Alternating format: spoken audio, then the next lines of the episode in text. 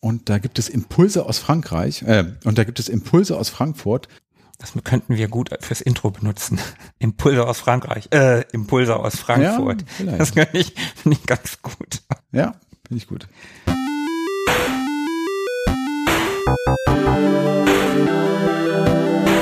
Ewig gestern. Der Podcast über Retro-Spiele und Popkultur. Vergangenes und aktuell gebliebenes. Die Retro Boys gehen mit euch der ganz großen Frage nach.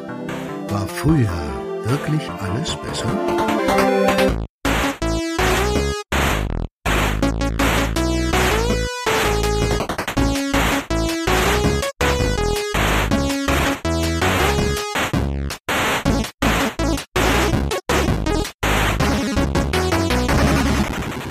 Hi, hallo und herzlich willkommen. 14 Tage sind rum und es ist schon wieder mal ewig gestern. Ich bin Tobi. Mit den Retro Boys und ich bin Markus. Stimmt. Naja, kann passieren. Sie sind ja quasi live. Außerdem war ich zwei Ausgaben nicht dabei. Da kann man schon mal durcheinander kommen. Das stimmt. Apropos durcheinander kommen. Und wir können mal einen Gruß loswerden, oder? Da ist nämlich jemand durcheinander gekommen. Genau, und zwar unser lieber Hörer, der Retro-Zocker, der hat uns erhört, als wir darum gebeten haben, uns doch eine Bewertung bei Apple Podcast zu geben. Allerdings war es keine Fünf-Sterne-Bewertung, sondern nur eine Zwei-Sterne-Bewertung. Und das lag wohl an der Kritik, die er zu äußern hatte, an einer unserer Amiga-Sprechstunden. An unserer letzten Amiga-Sprechstunde, als wir im Joker geblättert haben und selber schon festgestellt haben, da kannten wir dann doch ein bisschen arg wenig. Und das hat er auch angemerkt und ja, darum gehen Grüße raus. Ganz unironisch. Danke für die Anmerkung. Leider hat er da was vielleicht durcheinander gebracht. Wir hoffen, dass er was durcheinander gebracht hat, denn die Zwei-Sterne-Bewertung galt dem ganzen Podcast und nicht der Folge. Die Folge hätte es vielleicht sogar verdient. Ja, aber doch nicht unser Podcast. Nicht doch unser Podcast. Ja, also wir geloben Besserungen und haben so ein paar Ideen, wie wir zukünftig mit Dingen, die wir nicht kennen, umgehen wollen. Das werden wir hier in dieser Folge auch schon mal so ein bisschen einbauen. Das bedeutet, wir haben wieder eine Amiga-Sprechstunde. Korrekt.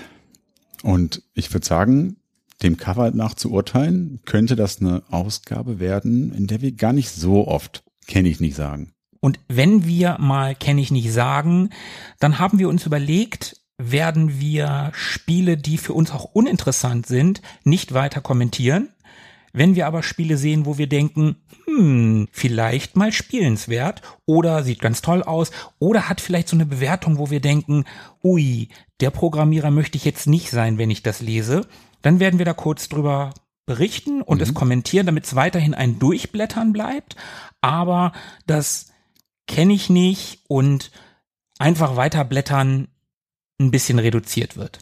Genau. Oder wir tun einfach so, als wenn wir die Spiele kennen. Oder wir tun einfach so. Es ist, nein, so wie ich es gerade gesagt habe, werden wir das mal probieren. Und natürlich könnt ihr mitblättern. Wir haben die kompletten Ausgaben aller Amiga Games auf cultmax.com. Und da blättern wir in der Ausgabe 593. Da ist so ein mega Helikopter vor so einem Flammeninferno.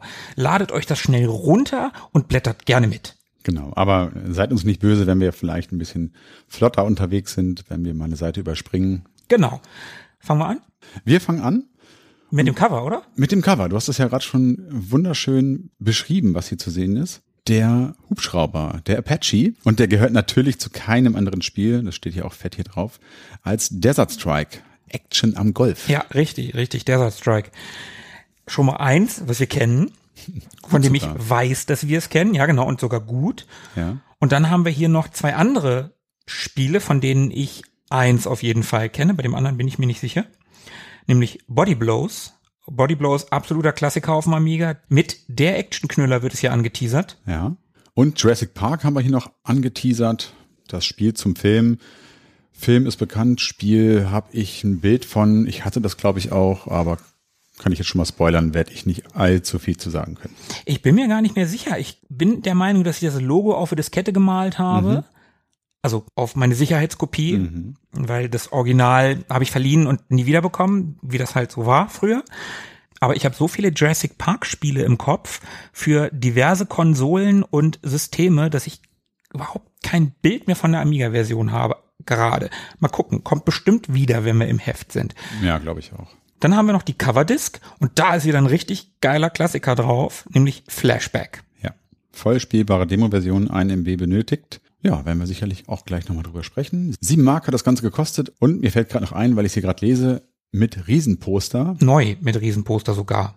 Dieses Poster, das dieser Ausgabe beilag, obwohl nee, nee, nee, nee, stimmt gar nicht. Ich habe das gerade durcheinander gebracht. Hier ist ja der fette Apache-Hubschrauber auf dem Cover und ich dachte gerade, dass dieser Ausgabe dann auch das entsprechende Poster beilag. Es gab nämlich von der Amiga Games so ein Desert Strike Poster, das hatte ich auch in meinem Zimmer hängen, aber das war eine Ausgabe, die ich als Print-Ausgabe auch selbst besessen habe und das war nicht die hier, das war eine andere. Das heißt, hier wird nur das Riesenposter als solches beworben, nicht das von Desert Strike. Ja, die Riesenposter sind ja leider nicht mit eingescannt. Wir werden also nicht erfahren, welches es war. Außer einer von euch da draußen hatte die Ausgabe 593 und kann sich wirklich noch gut daran erinnern. Kann ja sein. Wer weiß. So, blättern wir mal um, Mhm. beziehungsweise schlagen das Heft auf. Ja. Ach ja, da haben wir gleich eine schöne Werbung in der Innenseite des Covers. Wehe, wenn der Kühnhackel kommt. Hier wird der Eishockey-Manager beworben von Software 2000. Ach ja, guck mal. Kenne ich. Kenne ich auch. Habe ich sogar ab und zu mal gespielt. Ich kenne das sogar recht ausführlich. Also ich habe das recht ausführlich gespielt, sagen wir so. Ich habe es nicht so gerne gespielt wie Bundesliga-Manager, aber es war halt neu und irgendwie ganz cool. Was mir jetzt gerade einfällt, was ich damals immer gedacht habe, der Bundesliga-Manager kam, bin ich der Meinung, auf zwei Disketten. Ja, Bundesliga-Manager Professional. Kann sein, ja. Und Eishockey Manager kam nur auf einer Diskette. Und da habe ich damals gedacht, dann kann das ja nicht so gut sein, weil es auf wenige Disketten kommt und demnach nicht so umfangreich ist. Ja. Keine Ahnung, ob da irgendwas dran ist. Hatte vielleicht Bundesliga-Manager noch ein bisschen mehr, mehr Grafik oder ein Intro oder irgendwie sowas? Mehr Teams vielleicht auch. Ich habe keine Ahnung. Ich weiß es überhaupt nicht mehr. Aber diesen Gedanken, der ist gerade wieder da. Also ich kann mich daran erinnern, dass ich damals gedacht habe, Eishockey Manager, das kann ja nicht so gut sein, weil es ja weniger Disketten hat. Ja. Ich habe das nicht wirklich oft gespielt, weil mich einfach Eishockey nicht so irre interessiert hat. Also Fußball auch nicht, aber zu Eishockey hatte ich noch weniger einen Zugang. Aber es war ja im Prinzip von der Engine sozusagen die aktuellere, die moderne Version vom Bundesliga-Manager. Von daher habe ich mir das auch mal angeguckt, aber so an diesem Thema Eishockey hatte ich irgendwie nie so richtig viel Spaß. Und ich habe ja gerade schon kurz den Herrn Kühnhackel erwähnt. Der, der kommt, ne? Genau, äh, wehe, wenn er kommt. Ja, wehe. Den habe ich nämlich eben mal kurz googeln müssen, weil ich keine Ahnung hatte, wer das ist. Das war scheinbar ein deutscher Eishockeyspieler zu dieser Zeit, der hier auch in der Werbung abgebildet ist. Na, wahrscheinlich ist er da schon eher Trainer, ne? Aber wer hätte gedacht, dass das mal ein Eishockeyspieler war bei so einem Eishockeyspiel? Das stimmt. Und Echt überraschend. wer es mir nachtun möchte und jetzt auch googelt, der wird wahrscheinlich als ersten Hit in der Google-Suche seinen Sohn zu sehen bekommen. Da bin ich auch gerade drüber gestolpert. Der ist aber erst 92 geboren. Also da bitte nicht wundern. Bitte. Bitte. Gut. So, jetzt aber. Ja, Werbung abgehakt. Kommen wir mal zum Infotorial. Wobei wir das eigentlich nicht groß beleuchten müssen. Da ist ein schönes Bild von dem Hans, von dem Hans Ippisch, der ja schon mal in einer Amiga-Sprechstunde bei uns zu Gast war. Und was ich an dem Bild ganz witzig finde, es ist eine merkwürdige Aufnahme, wo scheinbar irgendwer den Blitz halb zugehalten hat oder so, weil die eine Hälfte des Gesichtes ist sehr hell und die andere ist halt eher im Schatten. Ja. Es sieht irgendwie ein bisschen merkwürdig aus Er sitzt auch scheinbar an seinem Schreibtisch oder so und hat wieder ein zu großes Jackett an. und legt so ein bisschen die, ja, die, die, die Hand an den Mund, als würde er so nachdenken, so ein bisschen. Ich schätze, jemand ist kurz vor der Aktionsschluss zu ihm gekommen, hat gesagt, Hans, Sie brauchen noch schnell ein Foto fürs Infotorial. Guck doch mal kurz in die Kamera. Und dann wurde ganz schnell dieses Bild gemacht mit dem Finger vor dem Blitz und Ja, und dann hast du den Salat. Dann hast du deine Matratze, wie meine Mutter gesagt hätte.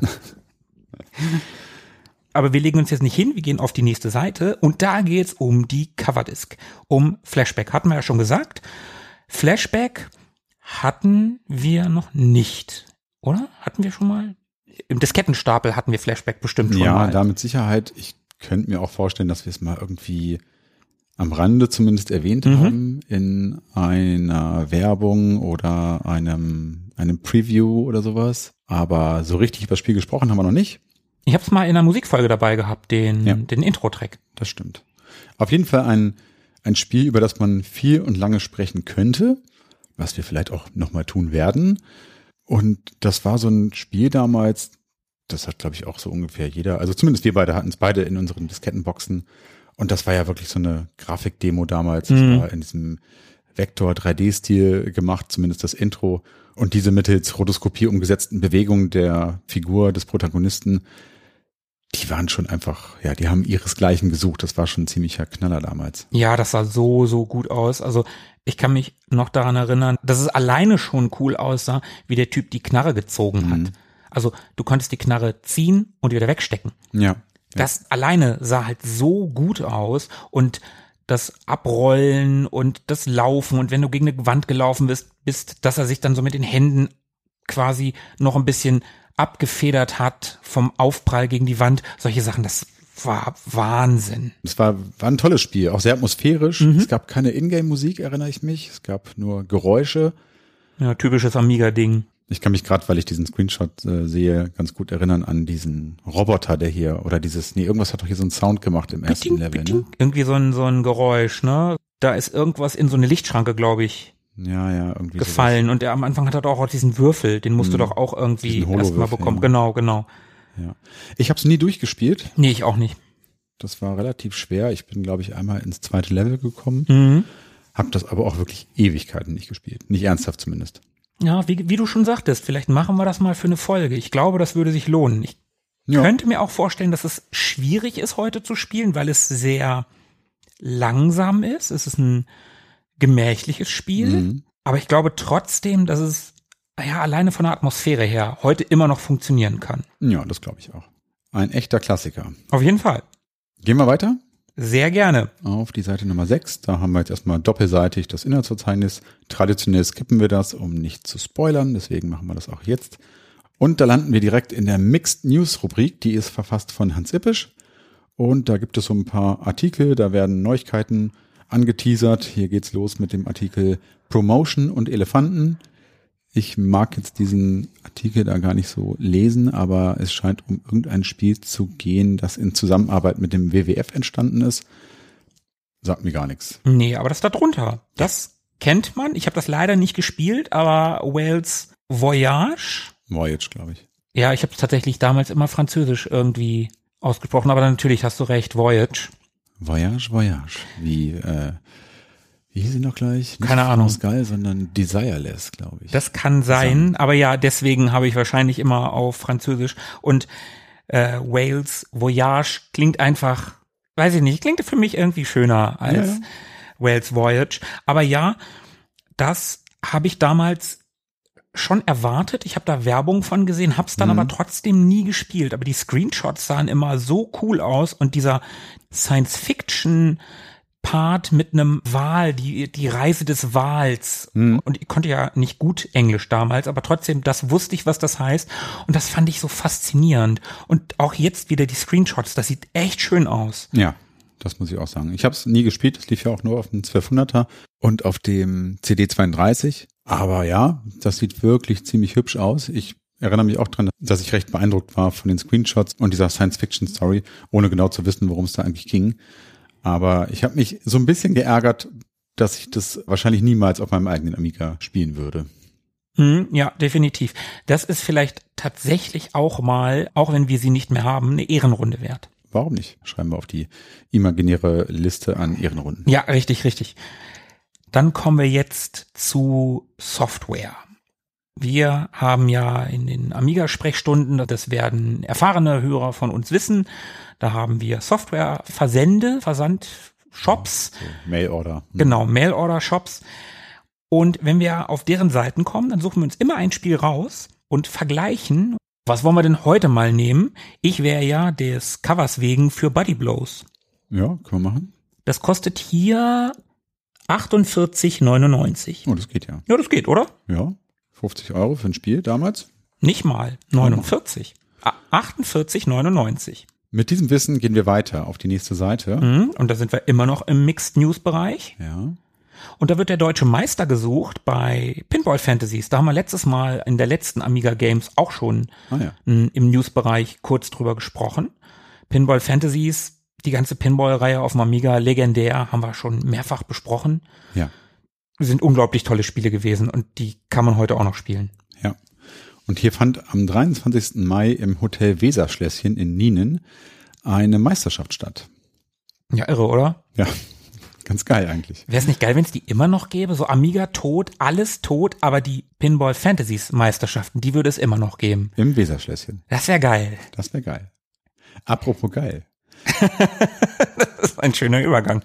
Soft und Sex heißt hier noch ein Artikel. Da geht's um ein Spiel, das von Pornokönigin Theresa Orlowski überwacht wurde. Also die Entwicklungsarbeiten an dem Spiel wurden von ihr überwacht. Und es ist kein Strip-Poker-Programm, sondern vielmehr ein erotisches Adventure, um das es hier geht. Oh, in der Qualität von Indiana Jones 4. ne? Die stapeln aber nicht gerade niedrig. Ja, aber wie heißt das Spiel? Hm, Heißt es Soft und Sex? Ich habe keine Ich Ahnung. hoffe nicht. Theresa Orlowskis erstes Spiel steht da oben. Ja. Ja. Mhm. Aus dem Hause Eclipse. Also ich sehe hier keinen Titel. Mehr demnächst in diesem Magazin. Na, da müssen wir mal aufpassen, weil die Bilder sehen ja echt gar nicht schlecht aus. Also gerade das untere sieht sehr gut aus. Ja. Wenn das tatsächlich Spielegrafik ist, gut, das ist natürlich sehr klein, aber sieht sehr, sehr gut aus. Kann man nichts sagen. Dann gucken wir schnell nochmal um die Ecke hier nach den günstigsten Preisen. Hier haben wir es nämlich mit OKSoft unter anderem zu tun. Und da Mhm. kostet Body Blows, wir haben es gleich, Body Blows, da ist es 49 Mark 90. naja, Nicht viel teurer. Darunter, da ist es sehr viel teurer. FDS-Software, da kostet das Ganze, 69,95. aber es heißt Booty Blows. Oh ja, tatsächlich. Booty Blows. Ach, niedlich. Ja, putzig.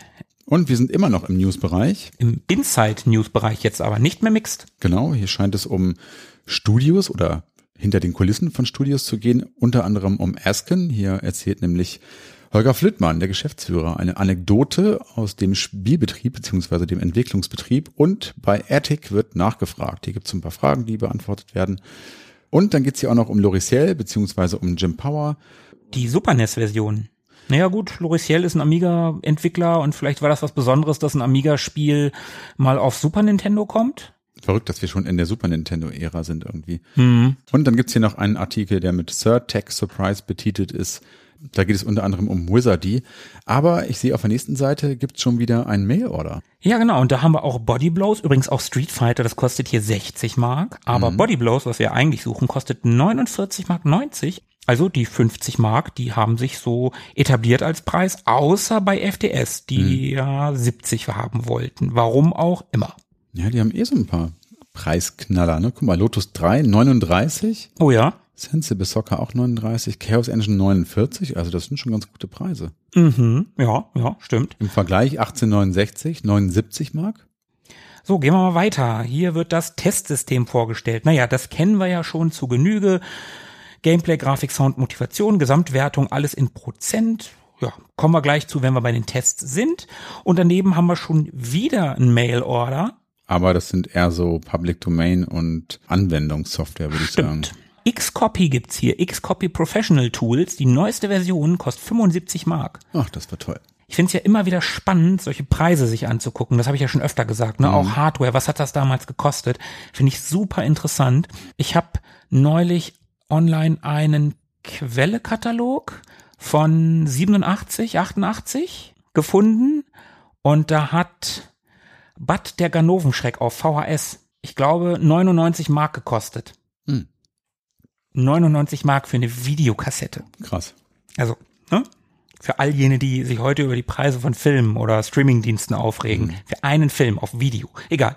Das ist hier nicht das Thema. Wir kommen auf der Seite 16, auf der wir bereits sind, zum wichtigsten Test nicht nur dieser Ausgabe, sondern auch für eine unserer künftigen Folgen, richtig? Ja, es könnte sein, dass wir in sehr naher Zukunft über Buddy Blows sprechen werden. Deswegen halten wir uns jetzt hier ein ganz klein bisschen zurück und beschränken uns so auf die wichtigsten Dinge, die man über dieses Spiel sagen kann. Also es ist ein, wie hier betitelt wird, ein Street Fighter Beater von Team 17. Street Fighter Beta ist so geil. Ja, ja. Also man wollte gerne auch auf dem Amiga ein vernünftiges Beat'em Up haben und sich da mit Street Fighter 2 messen, das ja, ja durchaus populär gewesen ist zu dieser Zeit. Und ja, das hat man jetzt hier auf dem Amiga versucht. Ob und wie das gelungen ist, werden wir dann ja noch zu gegebenem Zeitpunkt drüber sprechen. Richtig. Was wir noch sagen können, 83 Prozent Ja, Gesamtwertung. das war auch schon ein gelungenes Spiel, das kann man schon nicht anders sagen. Ja, ja, greif mal nicht zu weit vor. Es hat zumindest einen Award gewonnen. Okay, das vielleicht sogar zu Recht. Aber auch da, ja, wir müssen Mal gucken, was das in ein paar Wochen bei uns so wird, wenn wir uns das nochmal aus heutiger Sicht angeguckt haben. Und dann gehen wir vielleicht auch ein bisschen mehr auf diesen Artikel an. Was hältst du davon? Ja, das machen wir. Gut, dann gehen wir weiter. Das ist übrigens ein Vier-Seiten-Artikel. Wir sind jetzt auf Seite 20. Ja. Holter die Polter, jetzt geht's ab. Darüber können wir jetzt aber sprechen. Es geht um Desert Strike, das Covermotiv. Der Apache hebt auf dem Amiga ab. Ja, Desert Strike, ein wahnsinnig gutes Spiel, wie ich finde. Du hast das durchgespielt, ne? Nicht damals, sondern in heutiger Zeit, vor, weiß ich nicht, zwei Jahren oder so? Ja, genau. In jüngerer Vergangenheit habe ich es mal durchgespielt. Und Desert Strike habe ich wirklich sehr gern gespielt damals. Das war ein Spiel, es war so dem Szenario des Golfkriegs angelehnt, wobei der zwei Jahre vorher, 91 ja eher stattgefunden hat, aber es griff so ein bisschen dieses Szenario um einen verrückten Madman, wie sie ihn da genannt haben, auf, der da irgendwie den Golf besetzt und ja, die guten Amerikaner zur Hilfe kommen mussten, um äh, dieses Land, was dort besetzt wurde, zu befreien. Natürlich müssen sie das. Und das war so ein Helikopter-Action-Spiel, so ein bisschen im Stile von Shoplifter, nur in isometrischer Ansicht. Mhm.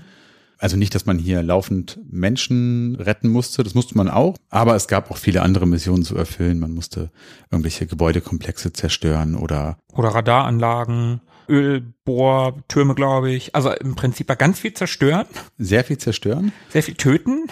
Und das eigentlich Herausfordernde dabei war so das Haushalten mit Munition und Benzin. Mhm. Ja, das sieht man hier auch an der Seite. Die Details, ne? Fuel Drums und Ammo Crates. Das war wirklich hart, aber das war auch genau das, was es so reizvoll gemacht hat, denn man hatte halt einen Tank, der sich über das Spiel hinweg geleert hat, logischerweise.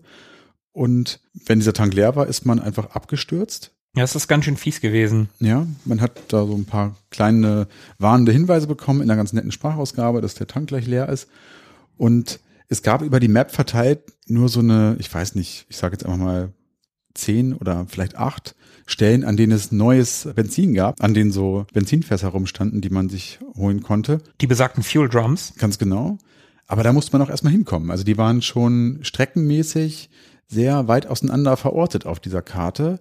Und man musste auch erstmal wissen, wo die sind. Das konnte man sich anzeigen lassen auf der Map Ah ja? tatsächlich. ja. Okay, ich habe es seit damals nicht mehr gespielt. Das gleiche galt auch für die Munition. Es gab drei Arten von Munition, die man da an Bord hatte. Ein Maschinengewehr, leichtere und etwas schwerere Raketen. Und die waren auch irgendwann mal alle. Also ich glaube, von den stärkeren Raketen hatte man acht, von den anderen 20 und gut, Maschinengewehr war deutlich mehr, aber auch das konnte irgendwann mal alle sein. Und es gab dann auf der ganzen Map auch nur, ja, begrenzte Anzahl an Munitionsdepots, wo man dann sich wieder aufmunitionieren konnte. Und da musste man schon so ein bisschen gucken, also welchen Weg man jetzt wirklich noch fliegen kann, um die Mission zu erfüllen, oder ob man den Umweg macht über das Fuel Drum oder das Munitionslager. Das war schon durchaus herausfordernd. Ja, wie gesagt, ich habe seit damals nicht mehr gespielt, habe das aber auch sehr gut in Erinnerung. Fand das auch von der Präsentation damals voll cool. Also dieser isometrische Stil war ungewöhnlich für die damalige Zeit. Man hat ja eher ja 2D-Spiele, also gut, war jetzt irgendwie auch 2D, aber man hatte eher 2D von der Seite. Du hast Choplifter erwähnt oder das von dir auch sehr geliebte Wings of Fury. Alles Spiele von der Seite, alles zweidimensional und hier hast du plötzlich eine Draufsicht gehabt, aber auch nicht so von oben, sondern dieses schräg von oben, isometrisch halt. Genau. Und das fand ich halt auf eine Weise innovativ und neu. Ja. Das hat's sicherlich schon irgendwie gegeben. Es gibt so einen Sega-Shooter, ich glaube, der ist von Sega aus den Spielhallen aus den 80ern. Der hat schon so eine ISO-Sicht. Ja. Aber trotzdem, den kannte ich ja nicht. Und für mich war das innovativ und ja, der Golfkrieg, der war natürlich für mich als Kind weit weg im Sinne von in einem sehr weit entfernten Land. Aber der war so nah dran, dass ich das in den Nachrichten mitbekommen habe. Hm. Und ich kann mich daran erinnern, dass mein letztes Fasching wegen des Krieges ausfiel. In einer Orientierungsstufe, Ja. in der sechsten Klasse, Ja. da fiel Fasching aus, weil gerade Golfkrieg war. Das fand ich damals sehr, sehr doof, weil ich Fasching in der Schule immer ganz toll fand. Ich fand es immer toll, wenn alle kostümiert in die Schule kamen und man halt keine richtige Schule hatte. Ja. Das fand ich immer klasse. Ja, ist ausgefallen. Und ist es nicht sogar so, dass Desert Strike aufgrund der Nähe zum Golfkrieg sehr kritisch damals aufgenommen wurde. War das nicht sogar indiziert? Es war nicht indiziert, aber es war zensiert. Es gab da verschiedene Versionen. Auf der Ursprungsversion auf dem Mega Drive gab es zum Beispiel im Vorspann andere Bilder zu sehen. Die waren ein bisschen eindeutiger, ein bisschen drastischer als die auf der SNES-Umsetzung, die es dann auch auf den Amiga geschafft hat. Auch da gab es dann die entschärfte Variante im Intro. Und es wurde zumindest, wie du gesagt hast, kontrovers aufgenommen, weil dieser geschichtliche Hintergrund, der da ja erst zwei Jahre zurücklag, ja noch sehr nah dran war und die Analogie zu diesem realistischen Szenario auch nicht irgendwie verschleiert wurde. Das war schon sehr, sehr offensichtlich, was hier gemeint ist. Aber eine Indizierung hat das Spiel nicht erlebt. Also ich kann mich auch an Tests erinnern, wo das auch benannt wurde im Sinne von, muss man in so einem realistischen Szenario ein Kriegsspiel machen? Hm. Muss das sein? Mal davon abgesehen, spielerisch war das auf jeden Fall ein sehr, sehr gutes Spiel und auch ob der isometrischen Darstellung spielte es sich ganz gut. Also in diese Steuerung musste man ein bisschen reinkommen. Das war, wie zu erwarten, nicht ganz trivial, da in dieser isometrischen Landschaft sich zu bewegen, aber man ist da ganz gut reingekommen. Und mich hat das Ganze, das würde ich noch ganz gerne ergänzen, jetzt wo ich diese Screenshots hier auch sehe, hm. bin ich an Syndicate erinnert. Rein von der Perspektive her. Ja, stimmt gab ja auch ein paar Nachfolger, gab ja eine ganze Serie an, ja. an Strike-Spielen. Es gab noch Jungle Strike und Urban Strike und ich glaube noch irgendwas, was ein bisschen futuristischer war. Also Jungle Strike habe ich mal ein bisschen gespielt, aber nichts so häufig und gerne wie Desert Strike. Ach, es gab noch Soviet Strike und sogar noch Nuclear Strike. Ah, Nuclear Strike, genau. Also tolles Spiel, hat auch einen Award bekommen, hat 83 Prozent. Gameplay 85, Grafik 78, Sound 77, Motivation mhm. 88, anspruchsvolle Action-Unterhaltung, vielfältige Missionen. Negativ, ruckliges Scrolling, teilweise leicht farblose Grafiken. Ja, ja was willst du in der Wüste auch machen? Ist halt Wüste, ist ein bisschen arg viel beige. Okay, ja. Trotzdem war das ein cooles Spiel und ich finde aus meiner Erinnerung heraus, wie gesagt, ich habe es seit damals nicht mehr gespielt, sind die 83 Prozent absolut verdient. Auf jeden Fall. Also auch, dass hier die Motivation mit 88 Prozent so weit vorne steht, das könnte ich auch so unterschreiben, weil das ist, glaube ich, so das Hauptmerkmal. Also ich habe sehr, sehr häufig gespielt. So, gehen wir auf die nächste Seite. Genau, da sind wir bei Intersoft, wieder eine Mail-Order. Ja, und im Bereich Neuheiten haben wir schon Buddy Blows mit 59 Mark 50. Na, also verrückt, wer hier einkauft. Ja, aber wirklich. Also kauft auf keinen Fall, oder ist es bei uns in der Ecke, Uelzen. Ich war noch nie in Uelzen. Ich auch nicht, aber es ist nicht so weit weg. Nicht weit weg ist auch die nächste Seite. Schöner Übergang. Seite 24. So, und jetzt, mein lieber Herr Retrozocker, jetzt muss ich mich wirklich entschuldigen, denn das Spiel, das hier sogar einen Award gewonnen hat und 83 Prozent in der Gesamtwertung mitnimmt, ist mir nicht bekannt. Subtrade. Ja, sorry. Ich kenne es leider auch nicht. Die Screenshots sehen aber ganz cool aus, ja. muss ich sagen. Das Spiel ist von Century. Und es scheint sich um eine Reinkarnation vom 64er Kultspiel Mule zu handeln. Das sagt mir namentlich was. Das sagt mir auch namentlich was. Ach, du als alter 64er hast das nicht, also C64er, hast das nicht gespielt, Mule? Nee, tatsächlich nicht. Ist mir namentlich auf jeden Fall bekannt, aber das ist irgendwie an mir vorbeigegangen, so wie das hier auch. Ja, schade. Also die Screens aus dem Intro sehen sehr, sehr cool aus. Ja, schon. 83 Prozent und ein Award, hast du schon gesagt, ne? Also. Ein Strategiespiel, gut gestylte Grafiken, spielerisch abwechslungsreich. Und keine wesentlichen Mängel im Minusbereich. Na denn. Auf der nächsten Seite, Seite 26, haben wir noch eins, das wir nicht kennen. Und wir haben ja eigentlich gesagt, dass wir das ein bisschen übergehen wollen, aber Transarctica, um das es hier geht, ist ein Spiel, ähnlich wie damals Wales Voyage, ja. wo ich irgendwie darauf hingefiebert habe. Ich kann mich an diesen Test erinnern und ich kann mich daran erinnern, wie super cool ich die Grafik damals fand. Ja. Und ich das unbedingt spielen wollte, aber das ist in meinem Umfeld des Amiga, also in meiner Amiga-Bubble ist dieses Spiel damals nicht aufgetaucht. Warum auch immer. In meiner ehrlicherweise auch nicht. Ich habe das auch mitbekommen, so wie du, in Tests, wie dieser Zeitung zum Beispiel. Mhm. Und kann mich auch daran erinnern, äh, hättest du mich jetzt gefragt, hätte ich dir sagen können, das hat was mit Eisenbahn zu tun. Ja. hat es ja auch. Und es geht ja hier irgendwie um so ein postapokalyptisches Szenario nach dem Nuklearkrieg. Alles ist kaputt, die Welt ist in Eis gehüllt. Mhm. Und am Ende ist das hier dann, glaube ich, so ein Spiel, ist eine Mischung aus Action und Strategie so ein bisschen. Mhm. Das ist aber auch im Großen und Ganzen das Einzige, was ich weiß. Alles andere müsste ich jetzt mir aus den Screenshots irgendwie zusammenreimen. Aber die sehen sehr, sehr cool aus. So ein bisschen postapokalyptisch, bisschen steampunkig. Ein bisschen bin ich an Benice Steel Sky erinnert. Ich bin ein bisschen an, auch wenn es gar nichts damit zu tun hat, KGB erinnert. Ja, ich musste auch gerade an den Orient Express denken, als ich diese Fellmütze hier gesehen habe. Ja, vielleicht auch deswegen, wegen der Fellmütze, denke ich, und wegen Schnee und Transarktika, denke ich irgendwie auch an Sibirien und Ja, ja. an Russen und ja, aber die ganze Welt, man sieht das hier unten in dem einen Screenshot, ist in Eis gehüllt. Hm. Also das ist wirklich ein Spiel. Hier steht zwar kein Hit, aber durchaus spielenswert. Und das Ding hat auch nur in Anführungsstrichen 67 Prozent. Ja. Aber trotzdem ist das ein Spiel, was mich irgendwie reizt. Ja, geht mir auch so. Also alles, was wir eben gesagt haben, was wir so aufgezählt haben, sind alles Dinge, die ich irgendwie mag, außer Steampunk, das ist gar nicht so meins. Aber irgendwie strahlt das Spiel so eine Atmosphäre aus, die mich auch ein bisschen reizt, muss ich gestehen. Und das erinnert mich auch ein bisschen an Flies, Attack on Earth. Fleece. Ja, Flies, wie ich gedacht habe, wie es heißen würde, also weil ich nicht gut Englisch konnte damals. Flies, daran bin ich erinnert. Und bei dem Screenshot unten links, dieser Mhm. Ofen in dem wahrscheinlich Zug, da bin ich irgendwie an das Dune-Spiel erinnert. Also nicht an Dune 2, sondern Mhm. Das an Adventure. Genau, das Adventure.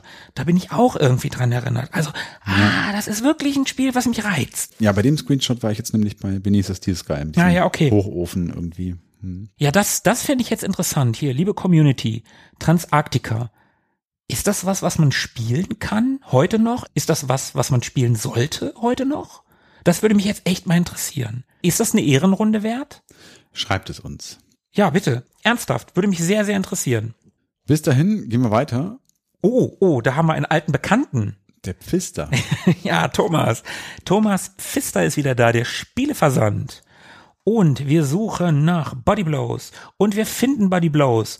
Und er ist bisher ah, ein guter Mann. Er ist der günstigste. 48 Mark. ja, auf den Pfister ist Verlass. Aber sowas von. Was hat ein Sternchen zu bedeuten? Das Kleingedruckte ist schlecht für die Augen. Das brauchst du nicht lesen. Warte mal, woher kenne ich das? Otto. Ja, ja, okay. Ah, bei Anzeigeschluss noch nicht lieferbar. Okay. Aber mein Gott, jetzt sollte es lieferbar sein. Kannst ja mal fragen, ob es inzwischen da ist. Ja, wir rufen den Pfister einfach mal an. Und dann sind wir schon auf der Seite 30 und da haben wir ein Spiel, da verhält sich so ähnlich wie mit Transarctica. Wir sind übrigens im Review-Bereich gelandet, um das nochmal kurz zu erwähnen. Oh ja, haben wir, haben wir noch nicht erwähnt, ne? Sehr unangenehm. Aber sollte bei, sobald wir über Prozentzahlen sprechen, sollte es eigentlich klar sein. Genau. B-17 Flying Fortress. Um das Spiel geht es hier auf der Seite 30 und fortlaufend. Und das ist auch so ein Spiel, das war irgendwie allgegenwärtig, also zumindest in meiner Erinnerung, das kenne ich. Man kennt aber auch diesen Begriff Flying Fortress einfach aus diversen Zweite Weltkriegs-Dokus oder Filmen oder sowas. Und auch diese Silhouette von diesem Flugzeug, die hat man schon mal gesehen, dieser Bomber. Und auch dieses Pin-Up-Girl, was hier auf dem Cover zu sehen ist, was uns hier so frech zuzwinkert, das hat man mal gesehen. Ja, von hinten über die Schulter, ne? Ja. so. ja, ja, das kennt also, man. Das ist auf jeden Fall ein, ein Spiel, was man zumindest mal gehört hatte, aber aus Gründen, wir haben ja schon hin und wieder mal erwähnt, dass Simulationen vor allem nicht so deins gewesen sind auf dem Ja, Amiga. Ich mochte das gar nicht. Ja, also ich hatte so ein paar, die ich hin und wieder mal gespielt habe, aber auch das hier ist eine Simulation und insofern hat die, ja, jetzt in meiner Spiele Vita auf dem Amiga keine große Rolle gespielt. Nee, ich kenne das Ding leider nur namentlich. Also das heißt leider, ich habe es nicht gespielt. Also wir können halt sagen, dass das Ding keinen Award bekommen hat, aber trotzdem 71 Prozent. Es hat als Plus sehr komplex, langfristige Motivation und umfangreiche Anleitung. Bei so einem Simulationsspiel wundert mich das überhaupt nicht. Unterstützt kein zweites Laufwerk und langsame Grafik sind die Negativpunkte. Langsame Grafik auf dem Amiga bei einem 3D-Spiel wundert mich auch überhaupt nicht. Ja. Ja, nee. Ist von Microprose übrigens. Und was mich auch immer, das sehe ich hier gerade an den Screenshots auch, mich mal so ein bisschen gestört hat an diesen Simulationen, die waren immer sehr tot. Ne? Das waren ja so diese ganz frühen vektorbasierten Mhm. Simulationsspiele, die kennt man aus F-18 Interceptor Mhm. oder Gunship 2000. Die haben super Cutscenes gehabt und tolle Menüscreens. Das sah alles immer hübsch gepixelt aus. Das ist auch hier so der Fall. Aber die Spiele selber waren immer sehr tot. Ne? Ja, Weil diese nur Flächen. Genau, die fehlenden Texturierungen und diese Vektoren, die haben einfach nicht viel Details zugelassen und insofern hat mir das immer nicht so richtig viel Spaß gemacht. Das Ding ist ja bei solchen Spielen, finde ich, wenn du mit Vektoren arbeitest, das kann ja auch ein Stilmittel sein, das kann ja cool aussehen, aber der Amiga hatte nicht genug Power, um ja eine vernünftige Anzahl an Gebäuden, an Flugzeugen, an vielleicht Fahrzeugen auf dem Boden oder sowas Mhm. darzustellen. Das konnte der einfach nicht. Ja. Also ich habe mal, oh, ich weiß gar nicht mehr, auf welchem System das war, habe ich ein Video drüber gesehen. War das auf dem Saturn? Da gab es auch so einen Flugsimulator, auch mit Vektoren. Und das sah super cool aus, weil die Vektoren waren auch nur schattiert, aber du hattest Gebäude, wo man zwischendurch fliegen konnte. Auf dem Boden ist was passiert. Es war auch nicht nur wie hier eine Grünfläche, wenn du hier aus diesem Cockpit rausguckst, auf diesem einen Screen. Und dann nur grün, du siehst nur eine Grünfläche. Sorry, nee. Ja, ja, genau. Tut mir leid. Das meinte ich. Es gibt wirklich nur wenige Spiele in der Art, die ich gerne gespielt habe. In der Zeit Hunter zum Beispiel fällt mir ein. Ja, Spontan. ja, ich bin da raus. ja. Also das fand ich ganz nett. Aber Simulation war nicht so unser Ding damals. Richtig. So, wir tun jetzt mal etwas, was wir nicht gerne tun, aber wir haben es ja angekündigt, dass wir hier so ein Kenn ich nicht Gewitter vermeiden wollen. Also die Spiele Mensch Rat mal Pro, Abandoned Places 2 und Best of the Best überspringen wir hier mal ganz entspannt, obwohl eins davon einen Award gewonnen hat, nämlich Abandoned Places 2. Aber seht es uns bitte nach, wir kennen diese Spiele nicht und könnten jetzt ein bisschen rumstochern und im trüben Orakeln, aber das lassen wir sein. Genau. Und dann sind wir jetzt nämlich schon auf Seite 40 und sind in einem Genre, das wir eben gerade schon mal hatten, nämlich die Simulation. Und das Spiel heißt Shuttle. Ja. Und das ist ein Spiel, das ich hatte. Da kann ich mich dran erinnern und ich das unglaublich faszinierend fand und super cool, aber auch kaum gespielt habe, weil das wirklich eine Simulation war und ich überhaupt nicht wusste, was man machen muss. Ich kann Mhm. mich an die an die Grafik erinnern und dass ich es so cool fand, vom Prinzip her, einen Space Shuttle zu fliegen. Das ist wirklich mal was anderes. Aber du hast gerade schon gesagt, wirklich eine Simulation. Und man sieht hier oben auf den Seiten abgedrucktes Cockpit oder ein Ausschnitt von dem Cockpit und diesen ganzen Instrumenten, die man da bedienen kann. Und hier steht's auch, wer gern an Knöpfen und Schaltern spielt, kann sich austoben. Das glaube ich sofort. also das sieht wirklich erstens sehr authentisch aus. Mhm. So stelle ich mir auch das Cockpit von einem Shuttle vor. Aber ich hätte keine Ahnung, was ich da und geschweige denn in welcher Reihenfolge ich da irgendwas drücken müsste. Ja, und das Problem ist, ohne Handbuch, auch das Spiel habe ich natürlich verliehen und Mhm. das Handbuch deswegen Ja, nicht da ja, gehabt. Ärgerlich, ärgerlich. Ja, super ärgerlich. Das ist einfach super schwer gewesen und ich habe es trotzdem ab und zu mal reingeschmissen und habe irgendwas versucht. Ob Mhm. ich dieses Mal irgendwas hinbekomme, Ja. hab's nie geschafft, aber du siehst auch solche Sachen wie der Screenshot auf der Seite 41 unter dem Panel mit den ganzen Anzeigen. Mhm. Da sieht man so einen Querschnitt von einem, von einem Shuttle-Cockpit Ja. und da kann man reingucken und das ist alles voll cool gepixelt. Und das fand ich damals auch so toll, dass du dir so Infos über einen Shuttle holen konntest auf dem Amiga. Also du konntest wirklich ein bisschen was lernen. Und das fand ich super spannend. Ich war, bin ja auch immer noch, aber damals ja mit Star Trek und Star Wars Science-Fiction-Fan. Und das hier war dann halt realistische, ja, war ja keine Science-Fiction, war mehr Science, aber es war Weltraum. Mhm. Und das war cool. Und das wollte ich immer spielen, hab das aber nie richtig hinbekommen. Aber da ging immer eine Faszination für mich aus von Ja. diesem, von diesem Programm, von diesem Spiel, vom Space Shuttle. Ach, ja, Ja, das war auf eine Art schon faszinierend, denn Space Shuttles gab es ja nun wirklich und es war, wie du gesagt hast, mehr Science als Fiction. Kann ich verstehen, die Faszination. Ich habe das Spiel, glaube ich, gar nicht gehabt, deswegen kann ich da eigentlich gar nicht so viel zu sagen. Ich habe das irgendwie auf dem Schirm gehabt vom, vom Namen und wusste, dass es irgendwie eine Simulation ist, aber mehr weiß ich davon auch gar nicht. Das war von Virgin übrigens und auch in dem Fazit der Redaktion ist es ähnlich, wie wir gerade schon gesagt haben. Also es verlangt für eine sehr lange Einarbeitungszeit um hier klarzukommen. Mhm. Positiv hervorgehoben werden dafür die extrem detaillierte Simulation als solches und dass es anscheinend eine einigermaßen hohe Motivation mit sich bringt, also ein Spiel, mit dem man sich lange beschäftigen kann. Trotzdem bleiben am Ende nur 69 Prozent über Hm. in der Gesamtwertung. Ja, für mich hätte es wahrscheinlich sogar noch weniger, aber trotzdem war es faszinierend. Und das, wo ich ja solche Spiele, ne, auch das ist ja alles sehr schlicht, schreiben sie ja hier auch, schlichte, langsame Grafik und trotzdem, wie gesagt, die Faszination war einfach da. Space Shuttle, Astronaut und so. Ah, das war schon geil. Also auch übrigens in diesem Polygon-Vektor. Ja, genau, genau, genau. Okay, gehen wir weiter. Mhm. Ja, da haben wir noch eine Anzeige vom Playtime-Magazin. Die können wir, glaube ich, überspringen. Oh, da, da, da ist Spider-Man drauf, hallo. Ja, also ein Fuß zumindest. Ja, und, und die Hälfte seines Koppes. Ja. Das ist bestimmt von Todd McFarlane gezeichnet, die großen Augen und so. Der hat ja Spidey ein bisschen verändert damals. das mag wohl sein. Ist so. Na gut. Dann machen wir jetzt mal wieder einen schnellen Vorlauf. Wir überspringen Titel wie Entity oder Kidpix. Die kennen wir nämlich beide nicht. Mhm. Und dann kommen wir zu den Media Control Charts. Und wie die aussehen, das wird uns der Chefredakteur dieser Ausgabe und der Amiga Games Hans Ippisch höchstpersönlich verraten. Mhm. Oh, die Media Control. Was war auf Platz 1? Lemmings 2 auf Platz 1 im ersten Monat. Indiana Jones auf Platz 2 verdrängt. Historyline Platz 3. Wing Commander Platz 4. Patricia Platz 5. Das schwarze Auge von meinem lieben Freund Guido auf Platz 6. Bundesliga Manager Professional Platz 7. Hochgeklettert äh, vom Platz 19. Monkey Island auf Platz 8. Monkey Island 2 natürlich. Platz 9 Civilization. Platz 10 Sensible Soccer. Ja, habe ich auch meine, meine lieben Freunde, mit denen ich heute noch in Kontakt stehe. Platz 11 Street Fighter. Platz 12 Lotus 3 von Gremlin. Das war natürlich eine Serie. Platz 13 1869 von Max Design. Wurde auch äh, eigentlich entwickelt von Neo Software. Ach, das waren schon tolle Spiele. Airbus, Pinball und so weiter. Ja, war auf Platz 17 Formula One Grand Prix. Auch eine Klassiker.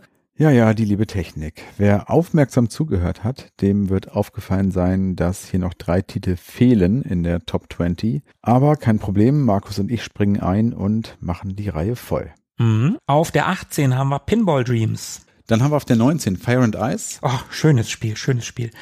Auf Platz 20 ist der Bundesliga Manager Professional. Naja, kann man kaum lesen. Schwarz auf dunklem Lila. Mhm. Ja, ist Kein- schwierig. Kein schöner Kontrast.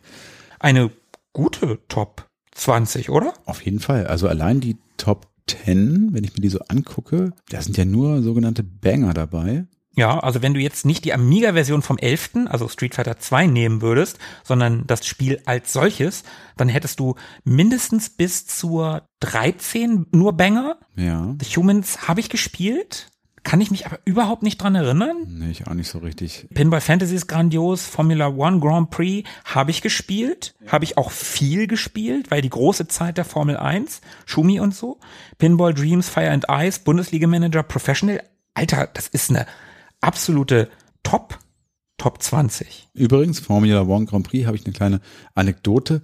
Das ist ein Spiel, das habe ich mal von dir bekommen. Ja, das kann durchaus sein. Habe ich mir ausgeliehen und wahrscheinlich auch nochmal zur Sicherheit eine Kopie gezogen. Mhm. Und das habe ich gespielt und nebenbei, obwohl, nee, jetzt bringe ich was durcheinander. Nee, vergiss es. Na, Jetzt möchte ich aber die Anekdote Ja, okay. wissen und die, und die Zuhörer Ja, sicherlich okay, auch. okay. Ich habe, also nicht, dass man das mal hätte rausschneiden können. Aber komm. Ich habe das gerade verwechselt. Und zwar hatten wir auf dem PC auch irgendein Grand Prix-Spiel. Ja. Und da habe ich nämlich während des Spielens in meinem CD-Laufwerk, deswegen bin ich da gerade drüber gestolpert, da habe ich eine Mike and the Mechanics CD gerne gehört. Ah, okay. Diese rote Best-of, glaube ich. Ja, die mit dem, mit dem Tankwart drauf. Genau. Ja. Und der erste Song, All I Need Is a Miracle, die 95er Version, das war irgendwas, das war irgendwie hier äh, Semikolon 96, 95, ich weiß nicht genau. Das kann sein, ja. Auf jeden Fall lief das gerne mal zu einer Runde Grand Prix, aber das kann ja dann nur auf dem PC gewesen sein. Ja, das stimmt. Außer du hast es in deine Anlage getan. Nee, ich erinnere mich, dass Und ich es geht ja auch gar nicht, wenn es 96 oder 97 war und wir hier noch 94 sind. Ja, ja, ja. Es geht ja alles überhaupt geht also nicht. gar nicht. Schon wieder vertan. Schon wieder vertan. Ich habe mich vertan. Okay, weiter geht's. Auf der nächsten Seite gibt's nur eine kleine Anzeige. Da kann man sich Hardware mieten. Aber auch kaufen. Guck mal. Festplattenfestival für den Amiga. 105 Megabyte kosten 899 Mark oder 33 Mark monatlich. Voll geil. Cute. Ich finde das voll geil. Und die größte Festplatte, 210 Megabyte, also das Doppelte, und 8 Megabyte RAM. Gott, ich hatte 8 Megabyte RAM in meinem ersten PC. Kosten 1965 Mark, ich hätte beinahe Euro gesagt, oder 44 Mark monatlich. Das ist wirklich irre, ne? Das ist total irre. Vor allen Dingen 44 Mark monatlich. Selbst wenn du das Ding ein Jahr behältst, keine Ahnung, oder zwei Jahre kommst du nicht auf 1900. Unsere komplette Amiga-Zeit, unsere komplette Amiga-Zeit, wenn wir diese Festplatte geliehen hätten, hätten wir weniger bezahlt, als wenn wir sie gekauft hätten. Ich meine, das ist, das, das ist, das ist doch verrückt. Es ist verrückt. Okay, genug. Ich finde das immer ganz toll, so in dieser Vergangenheit zu, zu schauen und was das damals alles gekostet hat, weil man dann auch denkt, ja, okay, es ist schon alles ganz schön teuer heute, aber Damals auch. damals war halt alles noch viel teurer und man hat ja auch weniger Geld gehabt. Also der Geldwert war ja viel höher. Wenn, wenn, was waren damals 1965 Mark, also fast 2000 Mark. Das ich weiß auch ja, gar nicht, was ich damals so an Geld besessen habe, beziehungsweise woher das überhaupt kam. Also es muss ja Taschengeld gewesen sein, Mhm. aber keine Ahnung, wie viel das gewesen ist. Es kann ja nicht viel gewesen sein. Ich habe auch überhaupt keine Ahnung mehr, was ich so 93, was ich 93 an Taschengeld gekriegt habe. Überhaupt keine Ahnung. Also ich hätte jetzt mal optimistisch gesagt 50 Mark oder so, Ja, vielleicht. ich weiß, dass ich irgendeinen Geburtstag, da hätte ich, also meine Eltern haben mir immer jedes Jahr zum Geburtstag 10 Mark mehr. Ab dem Monat habe ich 10 Mark mehr Taschengeld gekriegt. Und ich war irgendwann bei 80 Mark, glaube ich, oder bei 70 Mark. Und ich sollte dann 80 Mark kriegen. Und dann haben meine Eltern zu mir gesagt, okay, du wirst jetzt auf 100 Mark hochgestuft, aber dafür gibt's ab dann keine Hochstufung mehr. Ah, okay. Und das muss ja, ich habe ja mit 16 meine Ausbildung angefangen. Mhm. Das würde ja bedeuten, ich war 15 oder so oder 14. Dann müsste ich ja hier eigentlich schon 100 gekriegt haben, oder? Ich habe echt keine Ahnung. Ich weiß es leider gar nicht mehr. Du hast Naja. doch dein Tagebuch, steht das da nicht drin? Nee, da stehen leider keine, keine Taschengeldbeträge drin. Nicht sowas wie, hey, endlich wurde mein Taschengeld erhöht. Ab jetzt kriege ich mehr. Nee, leider nicht. Schade. Ja, also ich mag das auch. Ich gucke mir auch sowas gerne an. Ich gucke das mir aber lieber an in Verbindung mit Bildern. Also wenn ich mal so einen alten Phobis-Katalog in der Hand habe Ja, oder sowas. klar. Das finde ich cool. Das hier ist halt wirklich nur schwarz-weiß Text. Da fehlt mir so ein bisschen der Anreiz, das zu lesen. Aber gut. Lass uns mal weitergehen. Ja, und zwar wieder im schnellen Vorlauf, aber nur zwei Seiten, denn wir überspringen International Truck Racing und Estatin oder Astatin, wie auch immer. Ein Actionspiel, das mit LKWs zu tun hat und ein Denkspiel. Von beiden habe ich noch nie gehört, insofern fast forward. Yes. Und wir landen auf der Seite 54 und da geht's um International Tennis. Und das könnte theoretisch auch ein Spiel sein, das ich einfach so überspringe, aber International Tennis habe ich wirklich gespielt. Ich habe das auch gespielt. Ja? Ich kenne das auch. Ja, das war cool. Also es hat eine miese Bewertung von 51 Prozent. Ja, das ist schon nicht so gut. Aber das war aus meiner Sicht ein sehr solides Tennisspiel. Ja. Aber was ich ganz spannend finde, wenn du dir mal die Wertung anguckst, 51 Prozent. Ja. Und dann den Plusbereich, solide rangiert, bietet für wenig Geld viel Spaß. Das klingt doch viel positiver als 51 Prozent. Und das ist etwas, was mir immer wieder auffällt. Heutige Gamer sagen, wenn ein Spiel unter 80 Prozent hat, boah, ist doch Schrott. So, und damals 51 Prozent war halt Mittelfeld. So, das war nicht richtig schlecht, das war nicht richtig gut, konnte man mal anspielen. Und wenn man auf Tennis steht, ja, okay, mein Gott. Gut, hier im Minusbereich Steuerung und Grafik können sich nicht mit Great Chords 2 messen. Aber schlechter wird's auch nicht. Also ja, Great Chords, der Platzhirsch, Ja, okay, klar. muss man erstmal hinkommen, aber das war's auch an negativen Punkten. Und also ist genau das, was ich auch gerade meinte, ne? Ein solides, stabiles Ja, genau. Tennisspiel, was einfach nicht mehr kann, aber auch aus meiner Sicht nicht können muss, als eine Partie Tennis zu spielen. Genau. Ja. Ich fand es super. Ja, ich fand das auch gut. Es gab auch noch ein Tennisspiel, ich weiß nicht, ob du das kennst. Das habe ich auch schon mal in irgendeiner Folge erwähnt. Das war mit so Strichmännchen. Ja. Und die haben sich aber sehr, sehr realistisch bewegt. Also das war eher wie Rotoskopie und hatte dadurch eine sehr faszinierende Optik. Ja. Also ich weiß leider überhaupt nicht mehr, wie das heißt.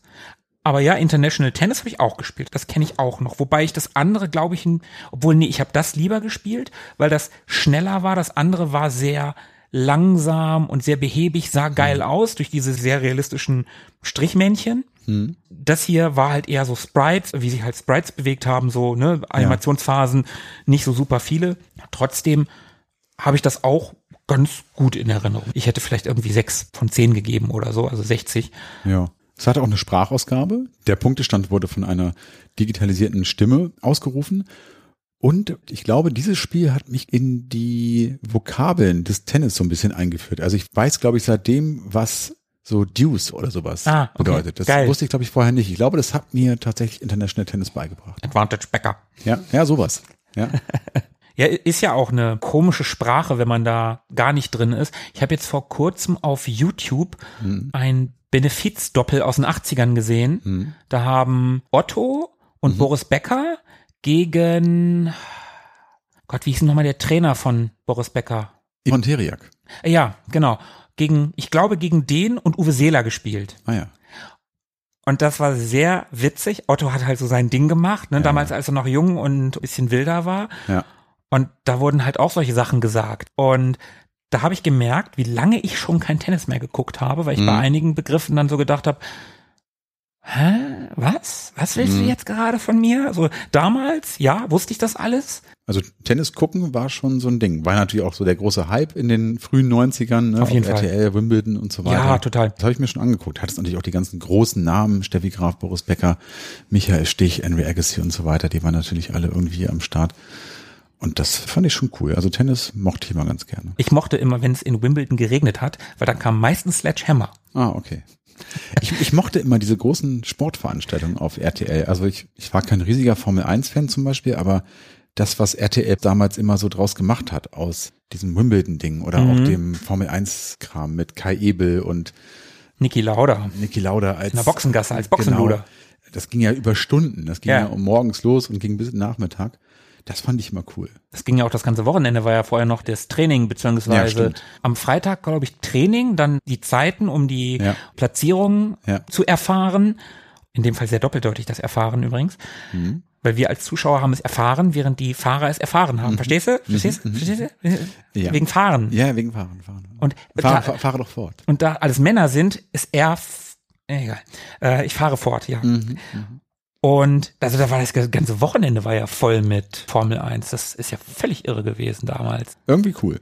Ja, ich mochte die Zeit auch, aber gut, wir hatten ja auch nichts und haben deswegen jeden Scheiß mitgemacht, ne? Und ja, Formel 1. Ja, das stimmt. Schumi, als der groß wurde, da bist du daran nicht vorbeigekommen. Ja, das war schon ganz cool. Hier sind wir von Tennis zur Formel 1 gekommen. Genau. Und jetzt landen wir schon wieder auf der nächsten Seite. Die würde ich am liebsten überspringen, aber weil ich den Charakter, um den es hier geht, zumindest kenne, kann man es vielleicht doch erwähnen wenigstens. Ja, das ist ein ziemlich bekannter Charakter. Treasure Island, Mhm. Dizzy, um den es hier geht, kennt man auf jeden Fall. Und äh, hier geht es um Crystal Kingdom Dizzy. Ja, das ist dieses Ei mit Armen und Beinen und in dem Fall so einen Quartermain-Hut. Ja. Ich hätte jetzt beinahe Indiana Jones gesagt, aber die Krempe bzw. das Hutband sieht eher so ein bisschen nach Leopard-Print aus. Insofern eher so Quartermain-esque, obwohl er auch eine Peitsche in der Hand hat auf dem Screen da oben. Es soll wohl irgendwie dahin referenzieren Genau, in die Ecke. genau. Ja, aber die Figur Dizzy, die ist natürlich super bekannt. Also wenn man irgendwie sich für Gaming interessiert und äh, für Retro Gaming, das von Codemasters. Und es gibt auf der Evercade Serie von Konsolen, also dem äh, Evercade Handheld, dem VS, da gibt's auch eine Codemasters Cartridge und entweder ist es eine Codemasters Cartridge mit mehreren Dizzy-Spielen drauf oder es gibt sogar eine dedizierte Dizzy-Cartridge. Also das Ding ist zumindest so bekannt, dass es auf aktueller Hardware, die zwar für Retro-Spiele gedacht ist, aber dass diese Reihe da noch Gehör findet, sage ich jetzt mal. Also die findet da noch statt. Ja. So bekannt ist dieses Ei. Es hat, glaube ich, aber so die besten Zeiten hinter sich. Das wird hier in der Wertung deutlich. Das Spiel hat 42 Prozent bekommen und hier wird auch erwähnt, dass das Niveau der Dizzy-Serie keineswegs besser wird und dass das Spiel hier eher was für echte Fans der Serie sei. Immerhin plus gute Steuerung, aber ein Gameplay von Dizzy ist durch und durch veraltet. Das ist äh, Minus. Wobei ich mich frage, also ich meine, das ist doch ein Jump'n'Run. Was kann an einem Jump'n'Run veraltet sein? Also so wirklich. Ach du dickes Ei. Ja, ja. Ich zitiere. Wir überspringen eine uns unbekannte Action-Sport-Compilation, streifen eine Werbeanzeige der Megafun, in der uns Sonic und Mario anfunkeln und landen anschließend auf der Seite, auf der Doppelseite, in der es um ein tolles Spiel geht, und zwar um Amber Moon. Mhm, ja, hier wird der Programmers Point of View eingenommen und hier scheint der Juri Hornemann zu Wort zu kommen, ein Programmierer von Talion oder beziehungsweise ein Programmierer, der an Amber Moon mitgearbeitet hat. Den Artikel gehen wir jetzt natürlich nicht durch. Ja, der ist sehr lang. Aber es ist bestimmt ganz interessant. Amber Moon ist ja ein legendäres Spiel. Ich habe das gespielt. Ich habe das sehr viel und sehr ausgiebig gespielt und ich habe das unglaublich toll gefunden. Ich habe es nicht durchgespielt. Mhm. Aber das war ein Spiel, das sah für damalige Verhältnisse richtig geil aus. In den Dungeons hattest du 3D-Grafiken. Das war nicht neu, weil man sowas ja auch bei sowas wie Eye of the Beholder hatte, zum Mhm. Beispiel. Das ist ja auch schon 3D-Dungeons. Oder bei Das Schwarze Auge. Ja. Die Städte waren ja auch dreidimensional. Aber die waren ja so Slideshow-mäßig, so, Mhm. also Bild und dann noch ein Bild. Du hattest ja keine fließende Bewegung, Ja, wenn du weißt, was ich meine. ja, ja, ja. Und ich bin nämlich der Meinung, dass bei Amber Moon du fließende Bewegungen in den Dungeons hattest. Fließend in Anführungszeichen. Nee, das hat schon, ich glaube, das war schon relativ ruckelfrei. Ich habe das eigentlich ganz cool in Ja. Erinnerung. Also es war nicht so eine 12 Frames pro Woche Ruckelorgie wie Wing Commander damals. Okay. Das war schon beeindruckend und das ganze Spiel war sehr, sehr groß und ich habe das sehr, sehr viel gespielt. Und wenn ich jetzt gerade überlege, es könnte sogar sein, dass ich das nur nicht durchgespielt habe, weil es einen Absturz gab, irgendeine Diskette kaputt war oder, oder, oder. Weil ich habe das echt viel gespielt. Ich mochte das sehr, sehr gern. Hat der Disk-Doktor versagt. Ja, vielleicht, vielleicht. Meine Sicherheitskopie, die war irgendwie, ja, hätte ich mal das Original nicht verliehen. Ja. Also Amber Moon habe ich auch gespielt. Ich habe es nicht so ausgiebig gespielt, wie du das gerade beschrieben hast. Ich bin da auch nicht allzu weit gekommen, aber ich habe es sehr gemocht. Ich kannte den Vorgänger Amber Star nicht. Nee, den kannte ich auch nicht. gar nicht gespielt. Aber Amber Moon, als ich es dann hatte und wenn ich es mal gespielt habe, hat mir immer Spaß gemacht. Ich mochte die Atmosphäre. Mhm. Das begann doch auch da im Hause des Großvaters irgendwie, war das nicht so? Ja, als erstes gab es so eine Intro-Sequenz, wo ein Meteor auf die Welt, in der das Ganze spielt, einschlägt und einen riesigen Krater und dann irgendwie so und so viele Jahre später äh, die Welt ist davon gezeichnet, also optisch. Und ja, dann glaube ich, geht's tatsächlich in dem Haus des Großvaters los und der Großvater ist, wenn ich mich nicht ganz irre, der Held aus Amber Star. Ja, und der liegt im Sterben. Genau. Und du musst ihn dann ja verlassen und hast eigentlich gar keine Chance, ihm, ihn zu retten. Und das Tragische ist, jetzt vermischt sich ein bisschen meine eigene Erinnerung mit dem tollen Podcast der Kollegen von Stay Forever. Die haben nämlich eine Folge über Amber Moon gemacht und da habe ich sehr viel über das Spiel erfahren. Und da, ja, vermischen sich jetzt so ein bisschen die Eindrücke und die Erinnerungen. Aber ich kann sagen, tolles Spiel auf jeden Fall. Es sieht fantastisch aus und ich würde es wahrscheinlich auch irgendwann mir nochmal angucken. Aber war jetzt erstmal auch durch die Folge, die ich, wie gesagt, vor gar nicht so langer Zeit gehört habe, auch erstmal gesättigt so von dem Thema. Mhm. Das heißt, jetzt so in allernächster Zukunft werde ich es mir wahrscheinlich nicht vorknüpfen. Das Ding ist ja, solche Spiele sind ja auch immer so groß. Die wollen ja immer so viel von einem, also so viel Zeit. Und du hast dann diese Spiele, gerade bei diesen alten Spielen, die so lang sind, die nehmen dich ja auch nicht an die Hand. So, die lassen dich dann halt einfach im Regen stehen. Und wenn du nicht weißt, was du machen sollst, ja, dann, dann hast du halt Pech gehabt. Ja. So, heutige Spiele, da kannst du dann irgendwelche Hints oder äh, oder oder du hast einen Pfeil irgendwo oder oder oder also du hast irgendeine Möglichkeit da vielleicht doch noch weiterzukommen aber damals war das schwer und wenn du dann noch ein Spiel hast so ein großes Rollenspiel was so lang dauert dann ist das für uns jetzt für den heutigen Tobi und den heutigen Markus eine viel größere Herausforderung das zu spielen als es damals gewesen ist Das mag wohl sein. Meine These ist übrigens, dass Juri Hornemann, durch seinen äh, Vornamen bin ich drauf gekommen, Juri möglicherweise russischsprachig ist und diesen Bericht auf Englisch abgegeben hat. Mhm, das würde dazu passen dass da übersetzt von Hans besteht Genau, das meinte ich. Wobei Juri auch ein bisschen komisch geschrieben wird, ne? Ja, J-U-R-I-E und Hornemann auch mit Doppel-N, also hm. aber das ist auch nur eine These und was weiß ich schon. Du weißt, dass wir jetzt auf Seite 60 sind. Genau. Und jetzt bin ich gespannt, ob deine Erinnerungen wiederkommen. Jetzt sind wir nämlich bei Neues aus Manchester, Games in Progress. Wir sind bei Oceans Output, nämlich Jurassic Park. Und klingelt's? Ja, ich bin mir nicht ganz sicher, um ehrlich zu sein. Ich habe echt überhaupt keine Ahnung mehr. Überhaupt nicht. Ja, aber das stimmt schon. Diese Flut an Jurassic Park Versoftungen, da vermischt sich einiges. Also ich habe jetzt dieses eine Bild, was man da sieht, wo die elektrischen Zäune zu sehen sind. Mhm. Ja, da, das sagt mir nämlich auch was. Das sagt mir was. Alle anderen Sachen, die man hier so sieht, sagen mir wiederum nichts. Aber ich bin auch nicht der riesige Jurassic Park Fan, habe das Spiel demzufolge damals auch nicht wirklich gespielt und habe auch den Film erst in jüngster Vergangenheit zum ersten Mal gesehen. Was? Also, na, was heißt jung? Also in den letzten 15 Jahren, würde ich sagen. Naja, gut, okay. Also Im hab Kino habe ich ihn damals auch nicht gesehen. nicht in den 90ern äh, mitgenommen. Nee, ich, wie gesagt, im Kino war ich damals leider auch nicht, aber es ist schon ein fantastischer Film. Ja, ja, ja das stimmt. Aber ich mag die Screenshots hier total gerne, wie dieser Bernstein mit dem Moskito hochgehalten wird. Hm. Das sieht super toll aus und auch unten dieser Raptor, der da durch den Dschungel rennt, das sieht Ja. echt cool aus. Sehr, sehr schöne Screenshots. Und was die Grafik, was die Optik anbelangt, das scheint ein Shooter zu sein, so schräg von oben, aber. Ja. nicht isometrisch. Ist eher so eine schräge Draufsicht Genau, von vorne. so, Ne? genau, so eine schräge Draufsicht. Und das sieht schon, von dem, was ich so kenne, schon ein bisschen wie das Super Nintendo-Spiel aus. Hier geht's zumindest um die Entwicklung. Hier gibt's ein Interview mit Ocean. Hier gibt's ein paar Bilder aus der, ja, aus der Produktion beziehungsweise aus dem Team rund um die Produktion. Das Interview hat Hans Ippisch geführt.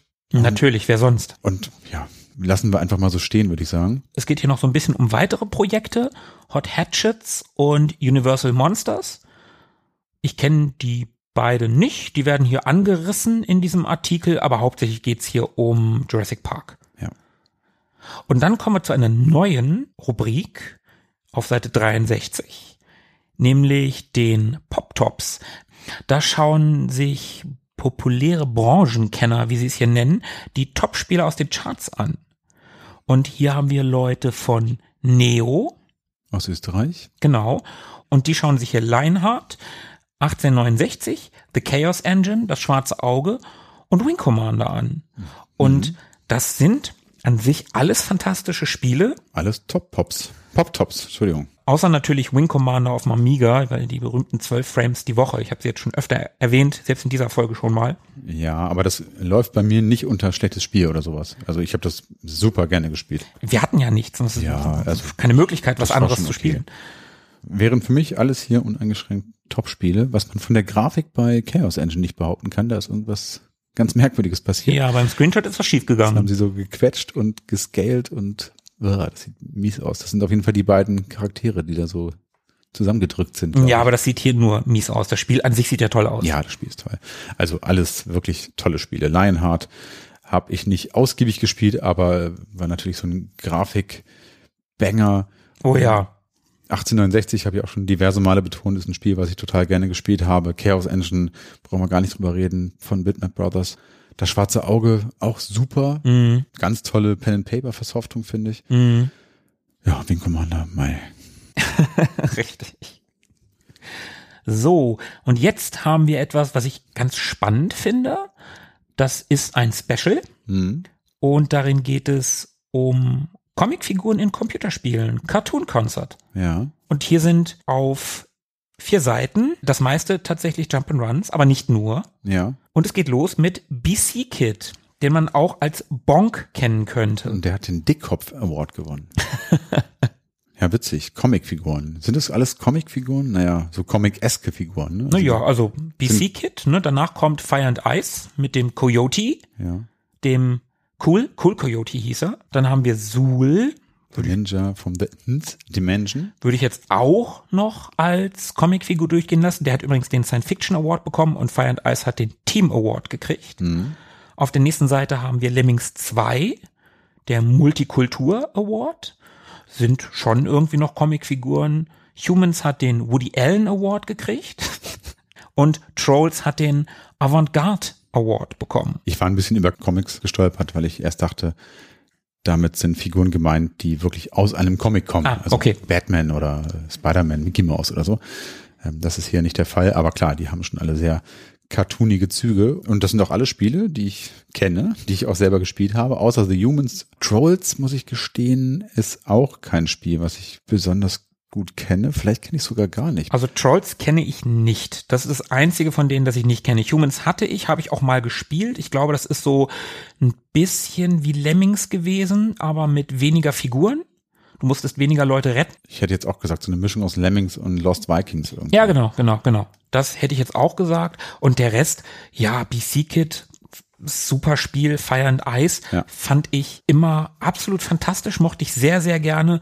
Suhl habe ich ja vor einiger Zeit, da haben wir auch schon mal drüber gesprochen.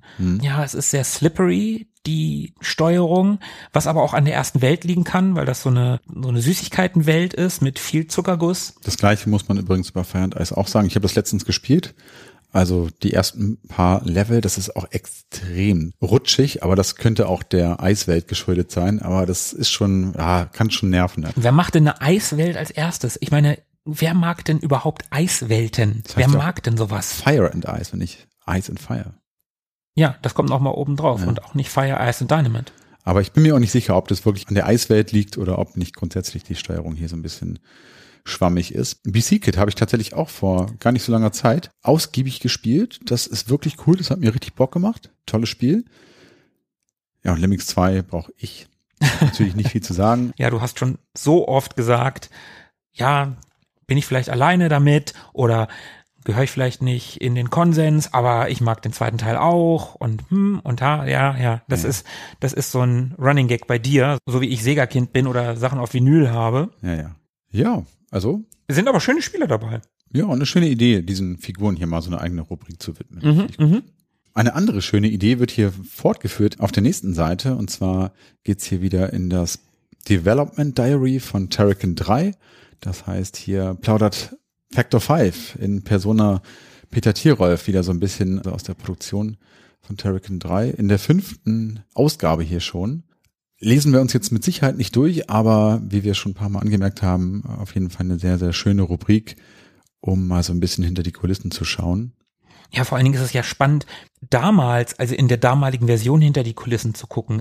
Es ist ja eine Sache, wenn so ein Peter Tierolf heutzutage ein Interview geben würde und sich zurückerinnert. Ach so, ja, ja. Aber damals ist ja alles sehr aktuell, ne? Die so, Und da kann man dann auch noch mal vielleicht auch vergleichen. Hey, was hat denn der damals erzählt? Wie hat er das damals wahrgenommen?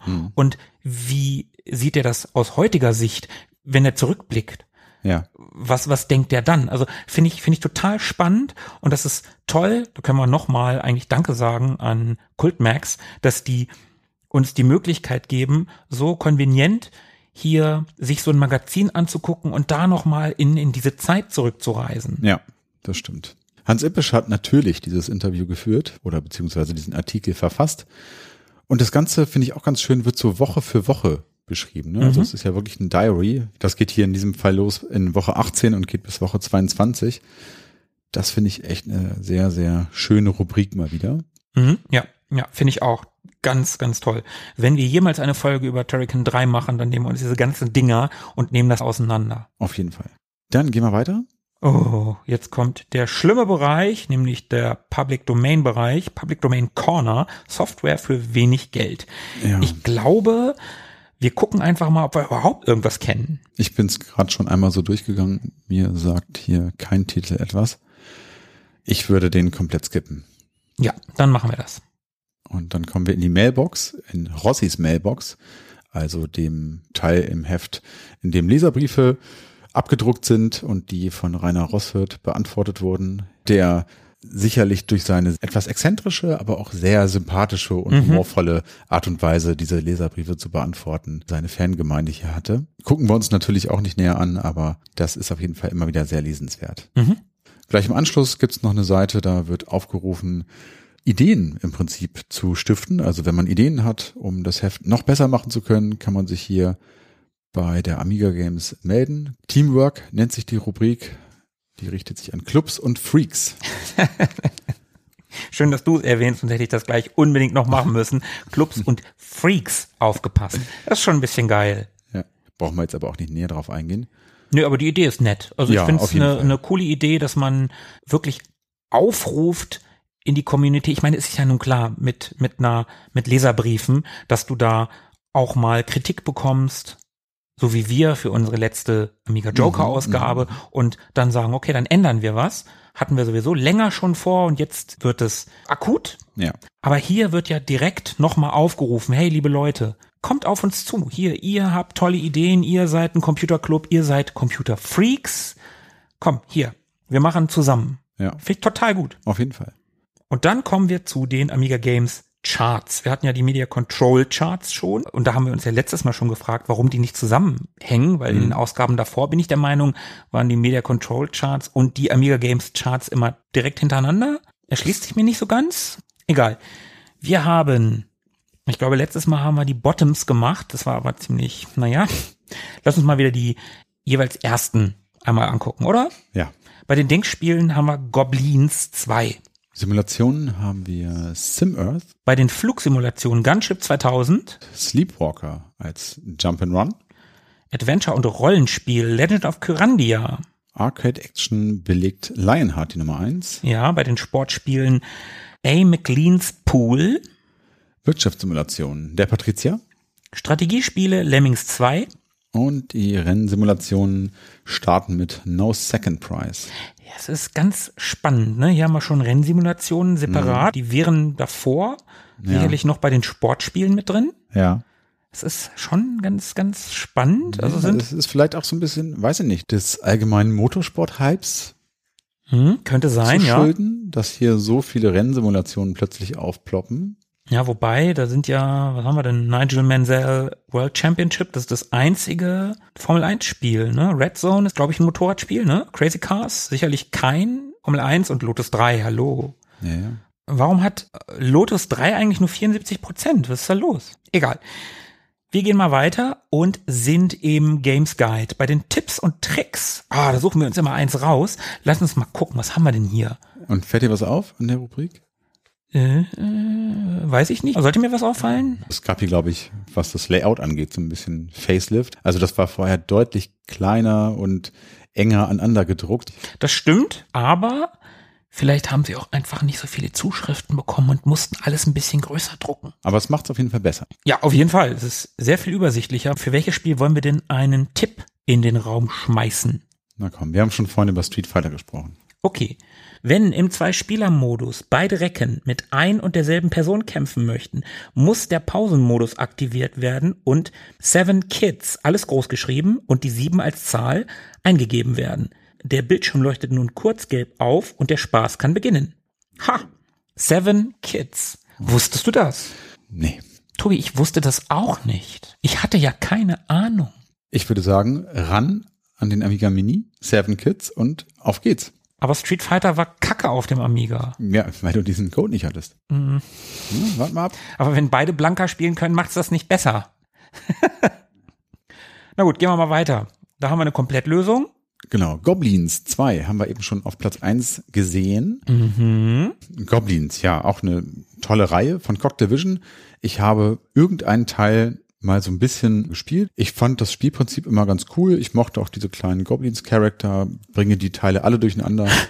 Mehr kann ich zu Goblins eigentlich gar nicht sagen. Ich weiß leider auch wenig von Goblins. Ich habe das auf meiner ersten Coverdisc gehabt. Also als ich meine erste Amiga Games gekauft habe, da haben wir damals, als wir da die Ausgabe besprochen haben, habe ich das bestimmt schon mal erzählt. Da habe ich dann die Demo gespielt und habe das überhaupt nicht verstanden, was man machen musste.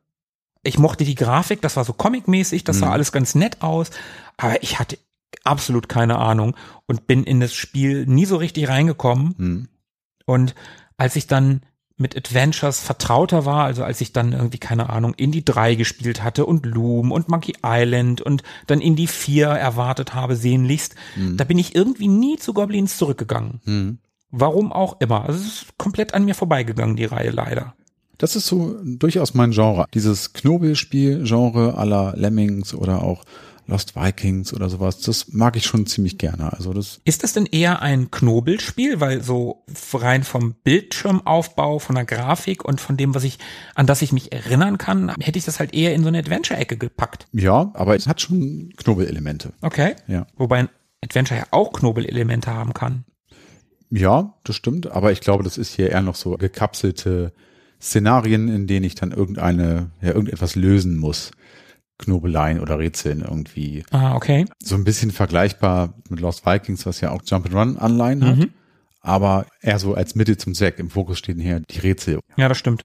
Dann sind wir auf Seite 87 und haben eine Werbung, die gleichzeitig ein Bestellcoupon ist. Das Ja. finde ich relativ witzig. Ja. Hiermit bestelle ich Lotus 3, The Ultimate Challenge, zum Preis von nur 49 Mark. Meine Adresse, bla bla bla. Das ist ja geil. Ja, also auch so unerwartet. Mittendrin kommt Ja. hier so eine Anzeige von Lotus 3, ja. Das ist wirklich, wirklich seltsam. Nur solange der Vorrat reicht. Und der Lotus ist komisch abgeschnitten. Das ist ganz schlimm zusammengebastelt. Na ja, gut, das sind halt Zeiten vor Photoshop, ne?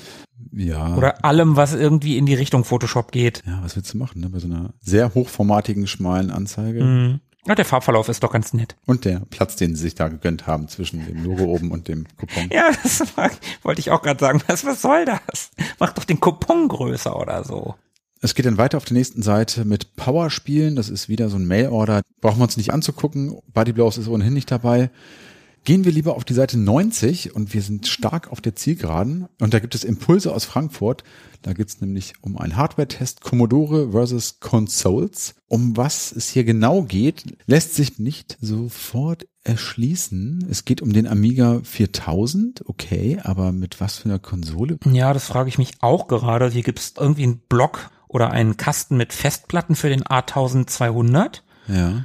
30, 40, 60, 120 und 200 Megabyte. Da gibt's auch Western Digital, Seagate, alles Hersteller, die es heute noch gibt, die heute immer noch Festplatten machen.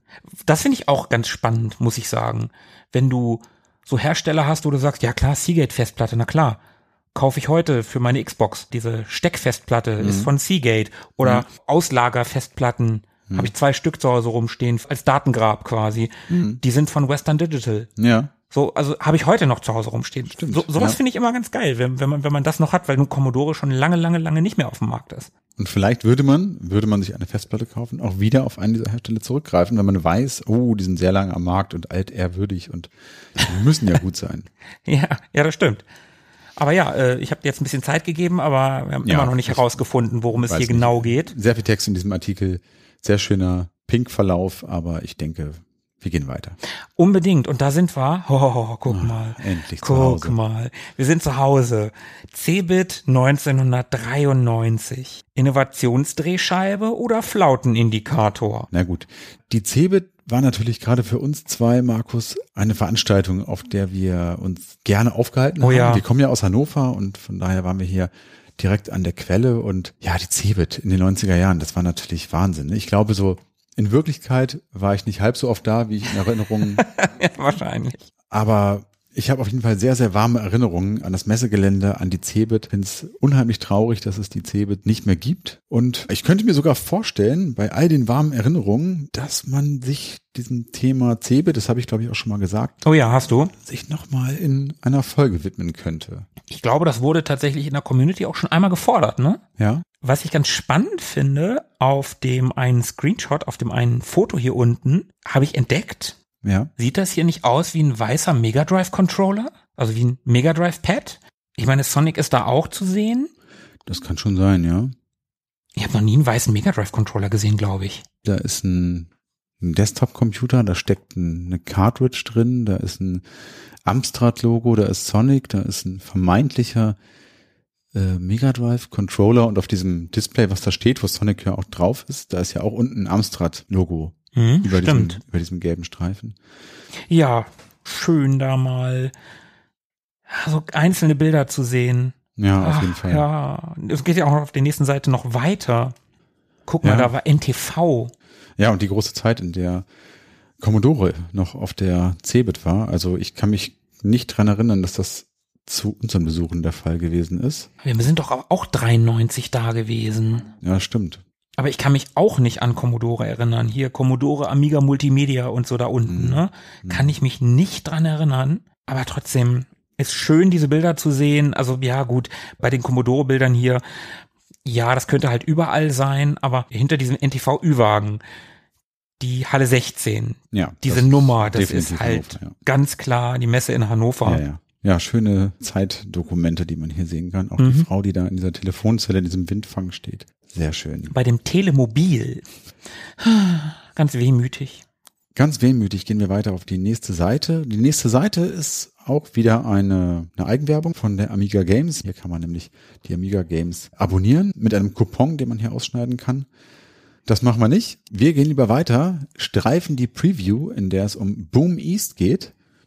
Kenne ich nicht. Ja, das ist sowas wie Aufbau Ost. Aufschwung Ost. Aufschwung Ost, ja, hast du recht. Aufschwung Ost. Vielleicht ist es das sogar mit einem anderen Titel, keine Ahnung, oder ist das was anderes. Aber guck mal hier, Syndicate Software. aus Hannover. Kenne ich gar nicht. Eine vielversprechende Mixtur aus Civilization und SimCity. Alter Schwede, das ist aber auch nicht tief gestapelt, ne? Da muss man aber auch gleich die Genre Primusse, Primen, Primeln überhaupt nehmen. Ja. Aus Hannover. Und dann haben wir auf der nächsten Seite wieder ein bisschen was zum Bestellen. Ja, Science-Fiction-Titel gibt's hier. Das ist so ähnlich wie das Ding eben, nicht viel Auswahl, man kann was ankreuzen und dann halt bestellen. Wir gehen mal weiter und sind dann auf Seite 98 in der Vorschau. auf die Ausgabe 693 und das war tatsächlich die erste gedruckte Ausgabe der Amiga Games, die ich jemals besessen habe. Ach guck, Da wird angekündigt A-Train, Dune 2, Superfrog und ein Artikel über die ECTS in London.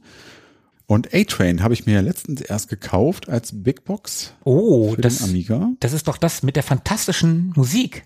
Nee, das ist äh, Ach Railroad nein, das war Tycoon. Rail, ah, ne, ach ja, stimmt, das war Railroad Tycoon. Ja. Ach, verdammt. Also die Musik hier in A-Train ist sehr jazzy und das Spiel ist auch ein Spiel, das ich niemals verstehen werde und was sehr komplex und sehr kompliziert ist, aber irgendwie, also ich glaube durch dieses, ja, dadurch, dass das meine erste Ausgabe war, hat das Spiel irgendwas bei mir ausgelöst, warum ich mir das jetzt nochmal kaufen musste. So teuer war es aber auch nicht. Und unser altes Motto, Hauptsache haben, wegschmeißen kann man es immer noch. So ist es. Besser haben als brauchen, würde man heute sagen. Würde man heute sagen, aber ich finde unser Motto schöner. Auf jeden Fall, Hauptsache haben. Ansonsten, ne, Dune 2, absoluter Klassiker, heute unspielbar aufgrund der Steuerung. Schauen wir uns dann in der Sprechstunde an. Genau, Super Frog, ja, Jump'n'Run, so die Zeit der, der Maskottchen Jump'n'Runs halt, ne? Genau, so eine Comicfigur, wie wir sie eben schon hatten. Und dann auf der allerletzten Seite, da wünscht man uns viel Spaß. Schon ab 599 Mark. Ja, ne, da geht's um Festplatten. Ja. Eine, eine Werbung. Bestelltelefon 02041 und so weiter. Ja, da kann man sich Festplatten bestellen. Mit 200 Megabyte, 1199 Mark, alter Schwede. Und wenn wir jetzt diese Ausgabe schließen und auf das Backcover schauen, da haben wir sie wieder.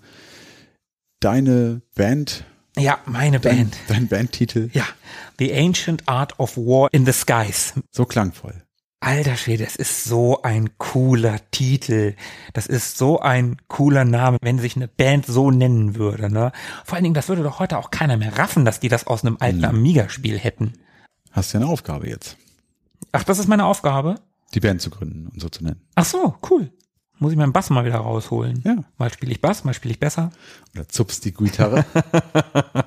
Apropos, wir haben aber gar keine Hausaufgabe. Wir haben letztes Mal uns keine Hausaufgabe rausgesucht. Aber wir könnten Das jetzt sind ja aber auch mal wieder. Ferien. Ja, nee, komm, ey, Transarktika, los. Okay, Transarktika, gucke ich mir an. Cool. Ja, machen wir beides gleiche. Ja, machen wir beide das gleiche und können wir auch ein bisschen darüber reden. Finde ich gut. Dann Transarktika. Und dann haben wir es mal wieder. Ja, sieht ganz so aus. Und wie immer kam das Ende plötzlich. Aber es kam. Es kam. Nicht mit Schrecken. Ich hoffe, die Folge war nicht ganz so schrecklich wie die letzte Amiga-Sprechstunde, wo wir wirklich gar nichts kannten. Hier konnten wir eine ganze Ecke mehr zu den Spielen sagen und wirklich, wo wir gar nichts sagen konnten, das haben wir überspringen. Und da würden wir, glaube ich, schon gerne wissen, wie fandet ihr das jetzt? Sagt's uns auf den üblichen Kanälen bei X, Twitter, Oder unseren anderen Social Media Kanälen. Aber am meisten freuen wir uns natürlich über Feedback in Form von Bewertungen. Auf Spotify zum Beispiel oder bei Apple Podcasts. gerne, gerne fünf Sterne. Gerne fünf, genau. Und denkt dran, ihr bewertet unseren gesamten Podcast, nicht diese eine Folge. In diesem Sinne würde ich sagen, hören wir uns in 14 Tagen. Ja, und Philippe würde jetzt sagen, bleibt am Drücker. Das würde er. Ja, Wir sehen uns. das würde Sebo sagen. Macht's gut. Ciao. Ciao. Mögen die Retro Boys mit euch sein. Immer.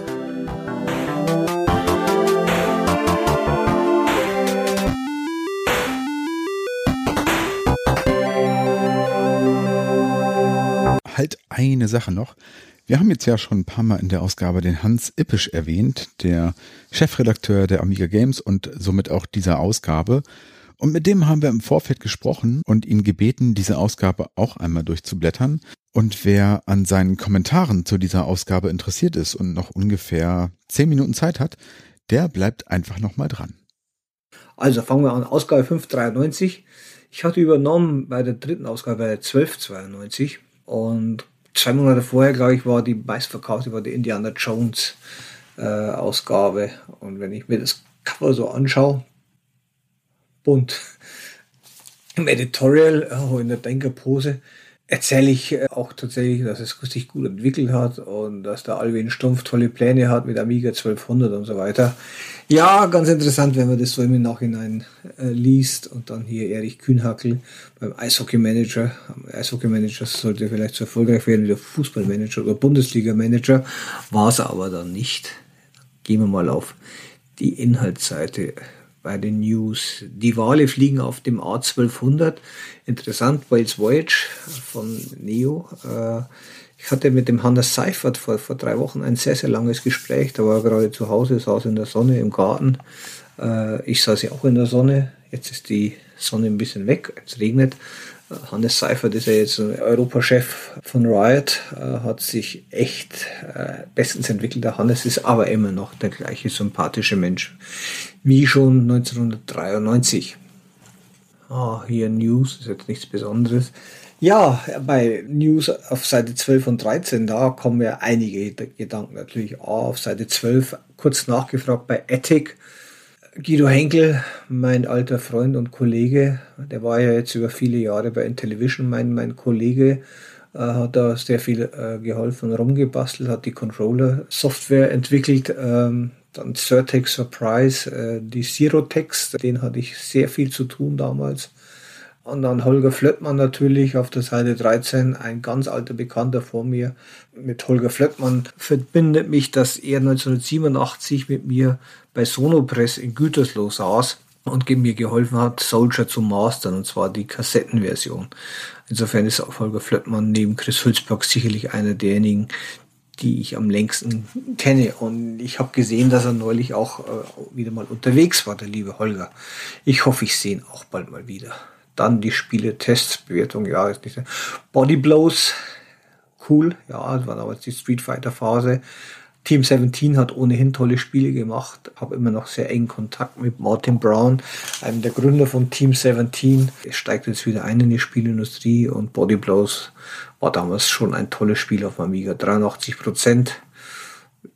Ganz, ganz ordentlich. Desert Strike war hier die Mega Drive Umsetzung, auch 83 Prozent. Subtrade von Century habe ich eher, muss ich gestehen, ähm, vergessen. Century Software aus Hannover, meine das habe ich echt vergessen. Transarctica, Silmarils, ja, war auch nicht unbedingt ein Dauerbrenner. Flying Fortress, war das nicht Microprose? Jo, 71% war aber mal nicht ganz so toll. Was haben wir hier? Sunnysoft, Mensch, rat mal Pro, 38% AW. Das war ja damals schon, schon schlecht. Abandoned Places, Rückkehr nach Bronax, habe ich auch komplett verdrängt. Hat aber einen Award bekommen, 83 Prozent. 83 Prozent scheint die Standardwertung gewesen zu sein in dieser Ausgabe. Best of the Best, Kickboxing at its Best von Lorisiel, äh, 71 Prozent. Boah, nicht Shuttle, oh Mensch, Space Shuttle von Virgin. Ja, und was hat's bekommen? 69 Prozent, na, war dann eher nicht so überzeugend. Entity, ein Mädel in Action, das war mal lange bevor hier Lara Croft in Tomb Raider dann 97, 98 losgelegt hat, 72 Prozent. Kid Picks malen ohne Zahlen, 78 Prozent.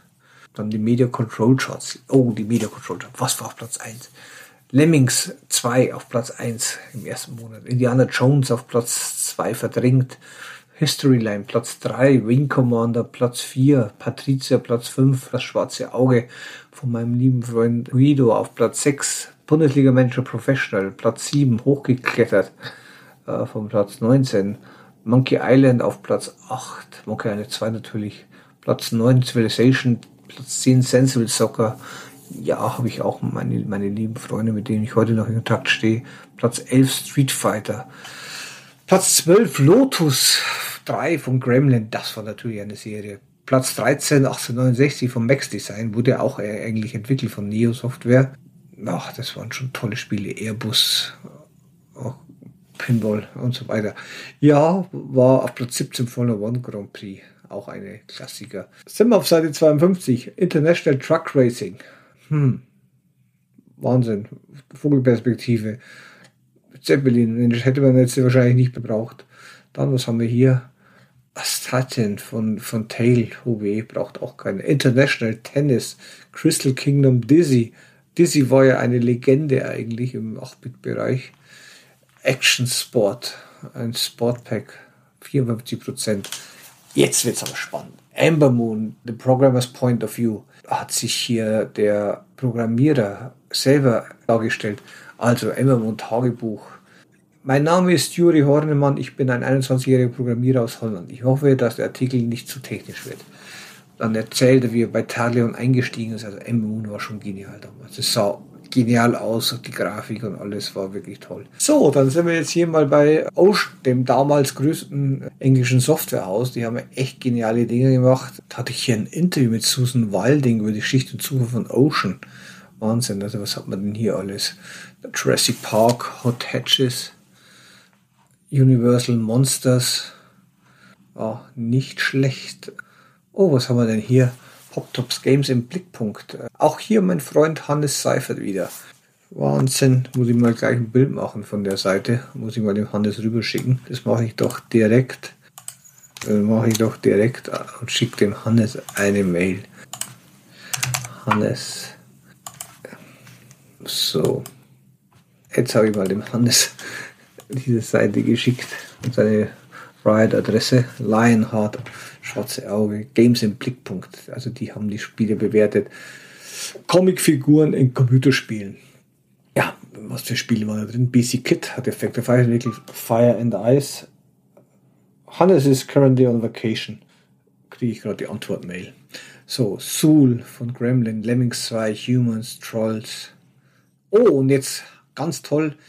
Peter Tirolf berichtet hier zum Turrican 3 Entwicklungstagebuch. Peter Tirolf habe ich erst getroffen jetzt auf der äh, Amiga 38 in München-Gladbach vor, vor zwei Wochen. Tolle Geschichte. Er ist auch nicht jünger geworden, genauso wie ich. Und hier das Development Diary Woche 18, 19, 20, 22 mit der Grafik von Frank Matzke hier auf Seite 69. Dann haben wir die Public Domain Corner, Seite 70. Die Mailbox legendär Rainer Rossiert hat die Briefe beantwortet wie kaum ein anderer. Amiga Games Teamwork, Games Guide, Tipps und Tricks, Goblins, Commodore versus Konsolen. Da war hier der Alvin Stumpf und ich war damals auch in München. CeBIT 1993. Wer hat da berichtet davon? Treuhand AD. Oh Gott, was sind wir denn hier gelandet? Und die Vorschau auf die Ausgabe 6. Das war dann am 19. Mai erscheint. A-Train, Dune 2, Super Frog, ECTS London. Ja, Dune 2, auf das warten wir auch. Allerdings jetzt Dune 2, den Kinofilm, der eigentlich hätte jetzt erscheinen sollen, äh, aber auf nächstes Jahr verschoben worden ist. Ja, das wäre mein, mein äh, schneller Flug durch die Ausgabe. Auf der letzten Seite haben wir noch eine Anzeige zu Ancient Art of War in the Skies. Ja, und tolle Zeiten. Danke und bis bald hoffentlich.